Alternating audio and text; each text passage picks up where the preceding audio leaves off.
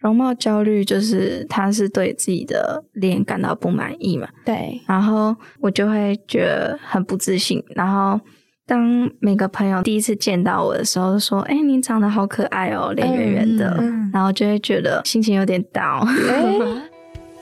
嗨，欢迎收听一零四高中职 Podcast。在学生期间，我们都经历过课业压力、升学迷惘，或者是有各种烦恼的阶段。这个节目将透过四个系列主题，与你一起。探索方向，讨论课纲升学，了解科系与职业，并聊聊校园生活大小事。我们期待你听完节目之后，能够获得知识与成长，更愿意付出行动。Hello，大家好，我是节目的主持人 Lily，目前是大学刚毕业满一年的学姐。嗨，我是客座主持人 Zoe，是今年正就读大一的大学新鲜人。Hello，打开这一集 Podcast 的你，上一秒是不是也在划着 IG 或是抖音呢？随着社群网站的发达，加上很多网美或是网帅，甚至是偶像的影响，高中生们好像对于自己的容貌越来越在意，耶，有时候还是会感到可能比较自卑的状况。对啊，我好多朋友就是他们高中的时候都对自己的外貌感到非常的焦虑，有的时候还会影响到他们的读书或者作息。大家有听过容貌焦虑这个词吗？它是用来形容对自身外貌不满意、没自信，且对外表上细微瑕疵感到十分在意的人。这一集呢，我们来宾邀请到热舞社副公关的学姐来分享她自己的一个心路历程，那以及说该如何对付容貌焦虑。那我们欢迎我们的来宾小谢。嗨，各位，我是小谢，目前是树林高中，然后高二的时候是热舞社的副公关，然后现在是准学测生。哦，辛苦了，辛苦了！十二月的学测生真的是有很多事情要处理。那第一个问题是我们想问小溪啊，因为刚刚提到容貌焦虑的状况嘛，那好奇你自己是什么时候发现到自己可能对容貌上面有蛮多的不满意啊，或者是你觉得可以更好的地方？嗯，应该是在国二的时候，嗯，然后因为我那时候刚开始青春期，然后就开始长痘痘哦，后面后面因为长青春痘嘛，就会想要贴着那个痘痘贴，然后再把它隐藏起来，嗯，然后。老师看到就会说：“你不用再这样子去伪装自己，你就 就是他有点像是被骂的感觉，因为我们学校是管很严，不能化妆的哦，所以连头连痘痘贴都不行啊，这个好严格哦。对，然后我跟他说，可是大家都说我可爱，然后那个老师就说。”可爱就是丑的巨人，超级惊吓。虽然我也有老师说过，就是他说女生长得没有很好看，就会说你长得可爱；然后男生如果长得没有很好看，就会说你长得很有个性。但是我觉得，就这个老师有点针对的感觉。哦，对，老师，但是换句话说，但好像又不是很正面。对，所以因为你那时候自己的心里好像有一点阴影吗？对，就是因为他说这句话嘛，然后就会觉得。突然觉得，就是对大家都说我可爱，是不是我就是有点丑的样子？然后我开始会怀疑自己，就是把一个变得不自信。嗯，原本以为是正面的词，但好像变得有点负面。对，那这样子听起来，青春期的皮肤状况啊，还有情绪变化，一直都让学生们十分困扰嘛。那你身边的朋友啊，跟自己容貌焦虑的频率跟状况，大概是什么样子呢？诶，我自己是觉得说，我现在对自己容貌焦虑的情况是有改善，就大概一两周发作了一次吧。哦，所以之前可能频率会更长、更集中，一个礼拜三四次这样。哇，差很多哎！这样看到是看到镜子的时候，就会有点就是不满意嘛？对，就是觉得说，嗯，怎么又长痘痘？怎么哪个地方又开始变得不好看？哦，把自己不满意的细节都一直狂放大。对。那你觉得就是这个对于自己长相的不满意啊，有没有带给你哪一些困扰呢？容貌焦虑就是他是对自己的脸感到不满意嘛？对。然后我就会觉得很不自信。然后当每个朋友第一次见到我的时候，说：“哎，你长得好可爱哦，脸圆圆的。”然后就会觉得心情有点 down。怎么说？因为。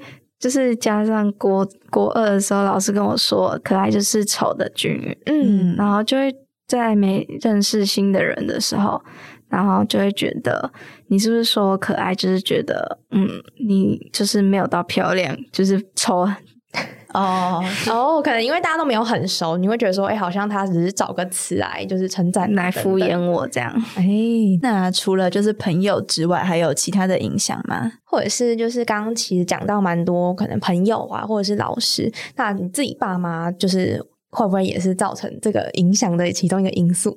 其实我妈在我每次化妆的时候，她都会说：“你不要化的这么浓。”但是，但是我明明就没有画很浓，我只是口红颜色比较深。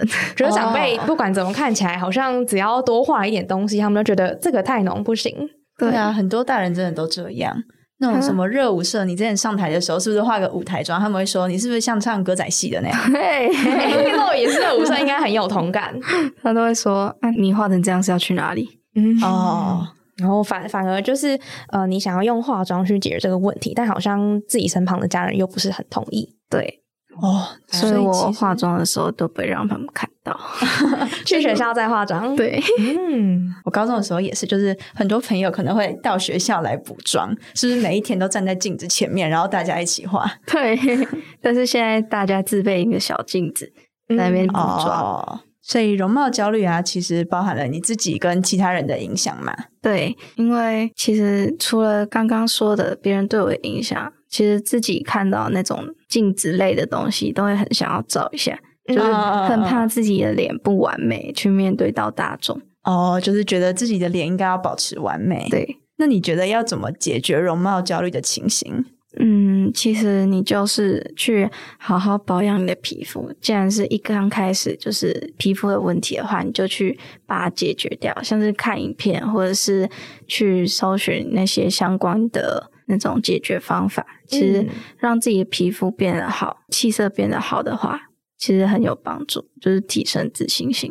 哦哦，哎，我觉得因为其实外貌就是比较是外在的东西嘛，那其实自信心它好像有很多不同的方式可以去建立，或者是可以慢慢培养的嘛。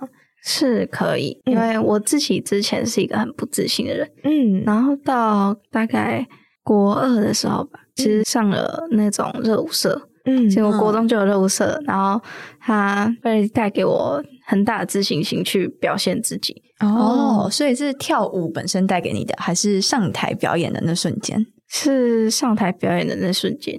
哦，带给你的成就感。对，但是后来被那个老师 他击毁。哦，等于就是他其实是一个有高有低的自信心的那个程度。对，然后会遇根据你遇到的一些状况，会有就是不同的改变。对，嗯。那这刚刚热舞社应该可能你们上来表演都会需要化妆吗？对啊，哦，那那你会帮其他的就是同事啊，或者是你自己都会化妆吗？啊，我常常帮别人化，哎，哦，因为你自己就对这块有兴趣嘛。对，因为活动的时候就是常常看小红书，嗯，然后去学化妆，嗯，然后对自己的脸慢慢习惯之后，就会开始想要去挑战别人的脸。哦，等于说你可以就是帮其他人变美，可能也是你的一个成就感的来源。对。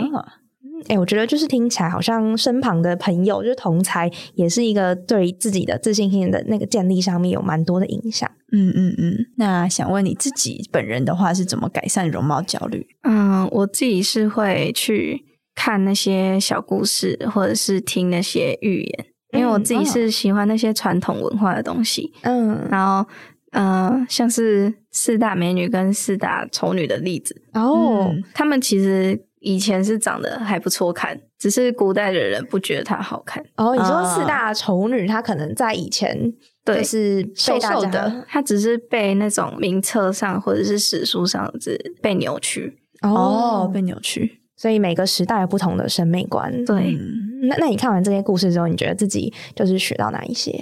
嗯，其实自己的才华或者是自己散发的气质，还有自己吸收到的知识是。别人比较欣赏你的点，嗯就不会只关注到容貌，就不只有外貌，还有你内化到自己身上对内涵。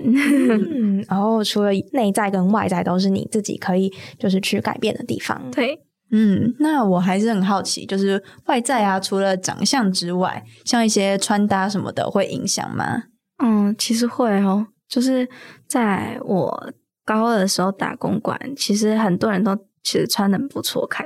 嗯，就是会穿的会穿搭，然后 po 上 IG 的，都会是那种粉丝很多，然后都会很很多人想认识他，跟去跟他打公关。哦，哎，其实有时候不一定是只有长相，因为可能你穿搭也可以去营造你自己想要带给其他人的风格。可能你就是喜欢比较嘻哈那种，或者是你喜欢有气质那种，都是你可以透过穿搭去改变的。对。